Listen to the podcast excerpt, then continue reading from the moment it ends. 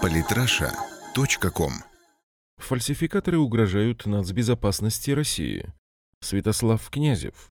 В научном совете при Совбезе РФ назвали большую угрозу, от которой нужно срочно спасать Россию. Речь идет о фальсификации истории, крайне негативно сказывающейся на информационной безопасности нашей страны. Либеральное сообщество уже учинило по этому поводу форменную истерику. Важнейший вопрос подняли на днях на заседании секции по проблемам информационной безопасности научного совета при Совбезе РФ. Ведущие эксперты, занятые обеспечением нацбезопасности России, обсуждали угрозы, исходящие от фальсификации истории. По информации Ридуса, речь на заседании зашла о том, что историческая память становится объектом целенаправленных деструктивных действий со стороны иностранных государственных структур и международных организаций, реализующих геополитические интересы в русле проведения антироссийской политики. В связи с этим участники секции порекомендовали власти и силовикам проводить профилактическую работу в данной сфере и оперативно реагировать на действия фальсификаторов. Основными угрозами в сфере исторической безопасности были названы информационные кампании иностранных государств, снижение исторической грамотности молодежи и исчезновение исторических научно-популярных книг. Историческими темами, которые, по мнению экспертов, наиболее подвержены манипуляциям и поэтому нуждаются в защите, являются национальная политика Российской империи и СССР, роль Советского Союза в победе над фашизмом, пакт Молотова-Риббентропа, СССР и политические кризисы в бывших соцстранах, революция 1917 года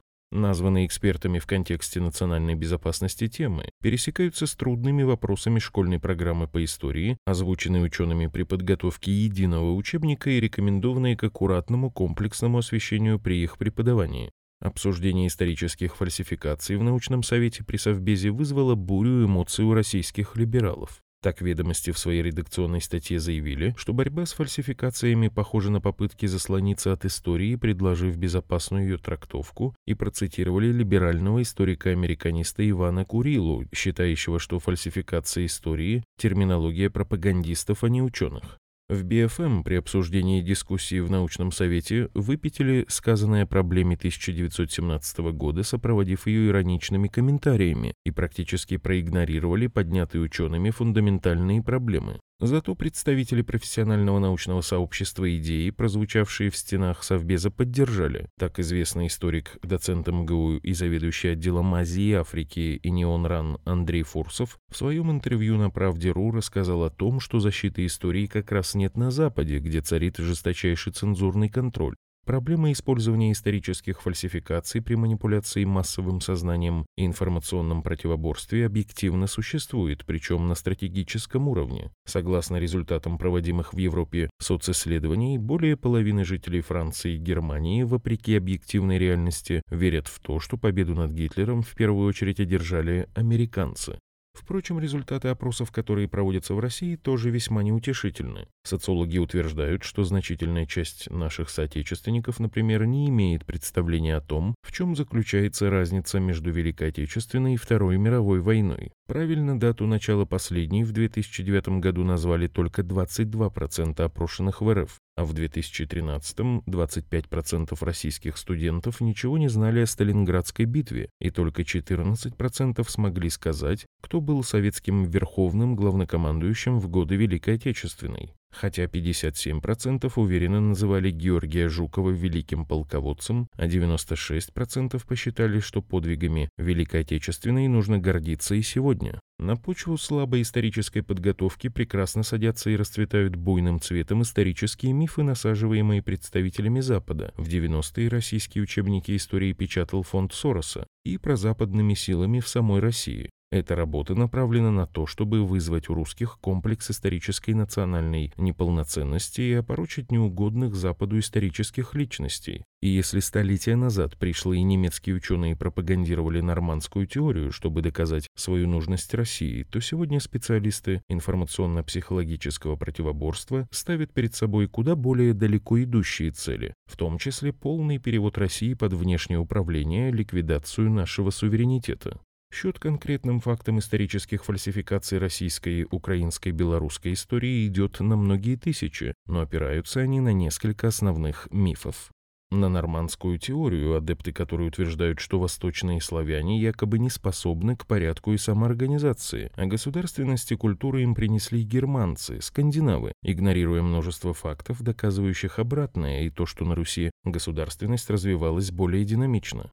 На утверждение о дружественности Запада по отношению к Руси и России, на обмане о кровавом характере правления Ивана Грозного, казнившего за годы своего царствования людей раз в десять меньше, чем его европейские коллеги.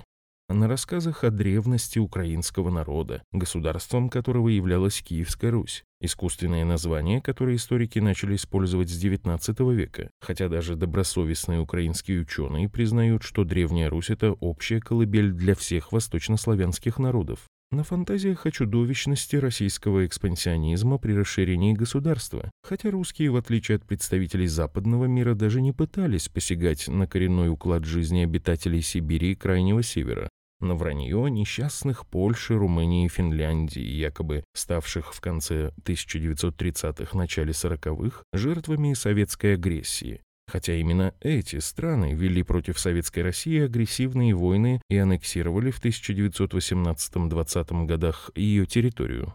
На чудовищной лжи об ответственности СССР за развязывание Второй мировой войны, при том, что отмашку войне и движению Гитлера на восток дали в ходе Мюнхенского сговора именно западные страны, а бедная Польша даже приняла участие в оккупации и аннексии части Чехословакии на ничем не подтвержденном бреде резуна Суворова о планах советского нападения на Третий Рейх. Все это должно возлагать на нас, россиян, чувство вины и заставлять нас стыдиться собственной национальной принадлежности. Это именно то, чего добиваются агрессоры, и мы должны любой ценой подобного не допустить. В ближайшее время важным механизмом защиты сознания россиян может стать поддержанная президентом Владимиром Путиным идея принятия закона о российской нации. Однако ограничиваться этим не стоит. Нужно, во-первых, активно заниматься историческим просвещением населения в привлекательной и интересной для него форме, а во-вторых, вести, подобно тому, как это делают даже некоторые европейские страны, официальную ответственность за оскорбление и ложь, направленную на подрыв исторической безопасности государства. Во многих странах мира жестоко наказывают за отрицание Холокоста,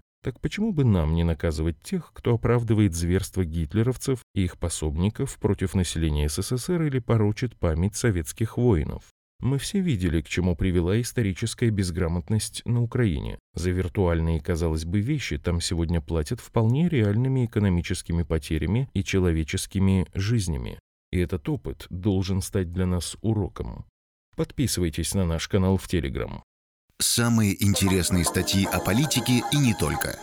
Читайте и слушайте каждый день на сайте polytrasha.com.